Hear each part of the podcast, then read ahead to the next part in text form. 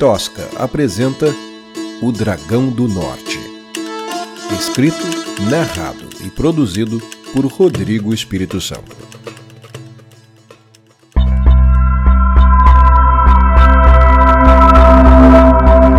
Capítulo 18 Carlos ainda sentia sua pele repuxada pelos pontos sobre os ferimentos. Uma das pernas estava imobilizada com tala e bandagens, a boca seca. Não era a primeira vez que ele despertava na enfermaria de Ouro Negro. Nas outras, a dor e desorientação eram as únicas lembranças. Ele tentou se comunicar, mas não ouvia as respostas das curandeiras. Frustrado, Carlos se debatia, pontos se abriam.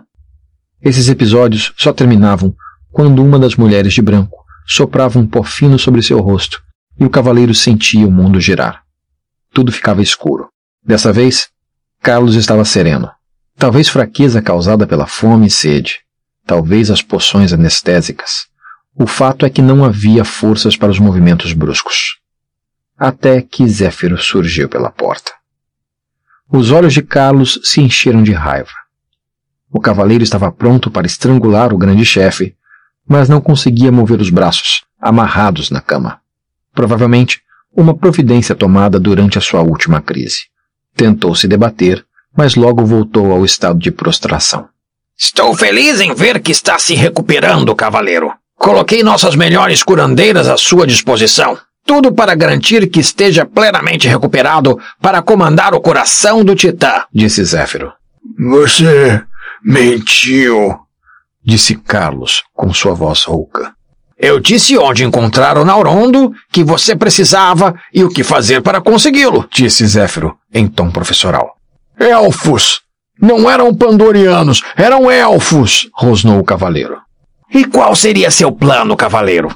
Iria gentilmente solicitar que os elfos cedessem todo o seu precioso minério para que anões e humanos, seus inimigos seculares, construíssem uma arma capaz de destruir a maior ameaça da Terra? Além do mais, Tecnicamente, eu disse a verdade. Boa parte dos sobreviventes de Doriate acabou sendo transformada em lobisomens, pandorianos híbridos, pode-se dizer. A maior parte deles era inocente, tentando apenas sobreviver, como Nebriniel, disse Carlos, apenas para checar se o nome era familiar para Zéfiro.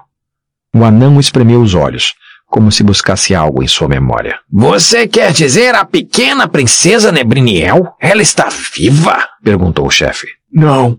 Zéfiro balançou a cabeça assertivamente. Melhor assim. Acredite, as coisas que aquela família passou não tinha volta. Só mais sangue derramado. Ela me torturou. Elfos conseguem ser bem cruéis quando querem. Ela queria saber como chegar até você para vingar os pais dela. Zéfiro ficou em silêncio por alguns instantes, olhando para o nada. O que passou, passou. Talvez agora nossa gente tenha um pouco de paz. Suspirou o anão. E uma mina nova, depois que você enterrar os corpos dos antigos donos, cuspiu Carlos. O grande chefe encarou Carlos com impaciência. Para alguém a serviço do rei de Veracruz, você parece ter pudor demais sobre as conquistas de territórios, cavaleiro. Disse Zéfiro para depois abrir um sorriso tão amistoso quanto assustador. E então? Preparado para sair da cama? Nós temos um reino para salvar? Ou prefere torcer o pescoço do seu único aliado? Concluiu Zéfiro. Não vou atacar você, respondeu Carlos. Pelo menos não por enquanto, pensou. Zéfiro fez um gesto. Duas curandeiras se aproximaram e cortaram as cordas que prendiam as mãos do cavaleiro. Carlos esfregou os punhos livres e, com alguma dificuldade, sentou-se na cama. As costas, repletas de pontos costurando as marcas de garras de lobisomem, arderam com o esforço. A perna imobilizada pela tala dificultava o movimento. Com o auxílio das anãs, Carlos sentou-se na cama, que era praticamente rente ao chão. Carlos respirou fundo e olhou para Zéfiro. Muito bem, cavaleiro. Gosto de pessoas sensatas. Por falar nisso, precisamos discutir um problema que surgiu enquanto você estava inconsciente. Problemas com o Titã? Sua irmã roubou um coraçado e fugiu. Carlos arregalou os olhos e tentou se levantar, mas acabou caindo de volta na cama.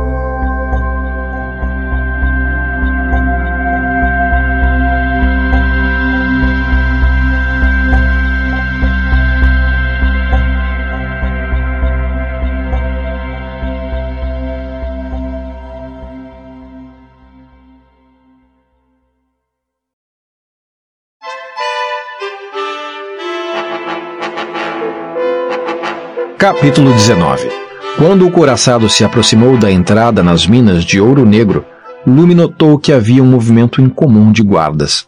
Acho que temos problemas, anunciou pelo comunicador. Tem um monte de guardas esperando na saída da escotilha. O que você esperava? Roubamos um coraçado, respondeu o primeiro-tenente. E agora? Agora seremos presos. Lume parou o coraçado diante da entrada da mina. Apertando um botão, o tronco da máquina girou 180 graus. As engrenagens nos joelhos inverteram suas dobras.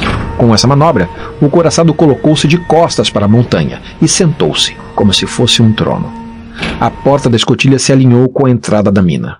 Assim que se abriu, os soldados entraram de espada em punho e conduziram os dois ocupantes para uma cela no andar inferior da mina. Nós temos uma informação importante, Glorin tentou dizer, mas foi calado com um soco de um dos soldados.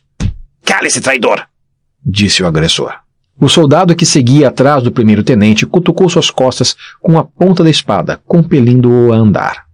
Como o lume era consideravelmente maior que os guardas, a maior parte concentrava sua atenção na humana. A escudeira não ofereceu resistência, nem tentou argumentar.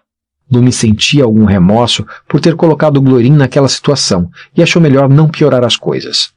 Além disso, as queimaduras pelo corpo faziam qualquer toque das espadas pontiagudas ainda mais doloroso. Lume e Gloirin foram colocados em celas separadas e distantes. Depois de algumas horas, Carlos apareceu pelas grades. Usava uma muleta e caminhava com dificuldade. Carlos, você está bem? Me desculpa, eu não queria, disse Lume, agarrando-se às grades da cela. O que houve com suas mãos? perguntou o cavaleiro, notando as bolhas nas palmas de Lume. Nada, vai passar. Escuta, eu preciso te contar. Não confie nesse Zéfiro. Ele mentiu para você. Eu sei. Eu sinto muito, Lumi. Ele me contou. Eu não queria ter te envolvido nisso. E eu me envolvi nisso. Não é culpa sua. É nossa. Carlos balançou a cabeça, contrariado. Você não entende, Lume. É o meu código. Eu sou o cavaleiro. Eu não posso comprometer a segurança de civis. Na minha primeira missão eu já. Muita gente morreu por minha causa. Nós! Você não entende, Carlos? Nós! Estamos juntos nisso. Isso não tem nada a ver com você, Lume, respondeu Carlos, cabisbaixo. Presta atenção. Na cabeça do coraçado tem uma sacola com três fúzulas de aracna. Foi por isso que eu peguei o coraçado. Roubou, Lume, interrompeu Carlos, fazendo a escudeira perder o fio da meada. Enfim, me tira daqui. Temos pouco tempo para preparar a resina e aplicar no titã. Eu não posso, Lume. A garota sentiu seu coração afundar. O quê? Não é minha jurisdição. Você está sendo acusada de um crime. Vai ser julgada pelo Tribunal de Ouro Negro. Os joelhos de Lume fraquejaram e seus olhos se encheram de lágrimas. Mas eles não podem. Quem vai pilotar o Titã? Um dos anões. Mas eu. Eu sou sua escudeira, Carlos. Lume soluçou. Você é minha irmã, Lume, e eu te amo. Vai ser melhor assim. Um dia você vai me dar razão, disse Carlos, se afastando. Não, Carlos, por favor, volta! gritou Lume, tentando agarrar o irmão por entre as grades. Não se preocupe, eles vão cuidar de você até que esteja tudo resolvido. Despediu-se Carlos, sumindo do campo de visão de Lume. A dor da mágoa fez Lume se curvar aos prantos. Sem forças, ela largou as barras da grade e foi ao chão. De todos os ferimentos, esse foi o mais duro. No outro lado, Glorinha andava em círculos. Um guarda deu duas batidas com a lança no chão de pedra. O primeiro-tenente compreendeu o sinal, ajoelhou-se e baixou a cabeça. Ouviu passos, o barulho de chaves, uma fechadura abrindo, o ranger de uma porta metálica e uma voz, bem próxima e reconhecível. De pé, ladrão! Glorinha ergueu os olhos e deu de cara com o Zéfiro, que acertou seu rosto com as costas da mão. Eu disse de pé! rosnou o grande chefe. Quase perdendo o equilíbrio, o primeiro-tenente se levantou, mas continuou olhando para o chão, esfregando a parte do rosto atingida pela mão cheia de anéis. Como é destruir uma carreira promissora para se tornar a vergonha de sua gente, moleque? Roubar o nosso patrimônio para ajudar uma humana. De oficial da Força de Ouro Negro a ladrão condenado em menos de 24 horas. Não consigo imaginar a humilhação para seus filhos e sua esposa. Qual é o nome dela? Eu não, não sou casado, grande chefe respondeu num semi-sussurro. Não! Não me diga que você traiu seu povo na esperança de se deitar com uma humana! Disse Zéfiro. Não, jamais! É pela minha honra! Explodiu Glorim, indignado. Outro tapa atravessou-lhe o rosto. Sua honra! Sua honra! Olha ao seu redor, verme! Não existe honra na cadeia. E cadeia é o seu lugar. Você vai apodrecer aqui! Ameaçou Zéfiro. E o que acontecerá com a Lume? Perguntou Glorim. Você é patético! Rosnou Zéfiro. Todo oficial sabe o destino dos estrangeiros criminosos. Está no manual! Glorim arregalou os olhos. Misericórdia, grande chefe! Nós estávamos tentando ajudar apenas! Não tenho o menor interesse nas suas desculpas. O que está feito, está feito. Mas quem vai conduzir o Titã? Graças ao cálice, temos fartura de bons pilotos. Desdenhou o chefe. Mas nenhum é dispensável como eu. Eu me ofereço, grande chefe. Conduzirei o Titã contra Yosan, mas por favor, poupe lume. Zéfiro sorriu com a satisfação de quem está prestes a dar um checkmate. Eis os meus termos de acordo. Você conduz o Titã.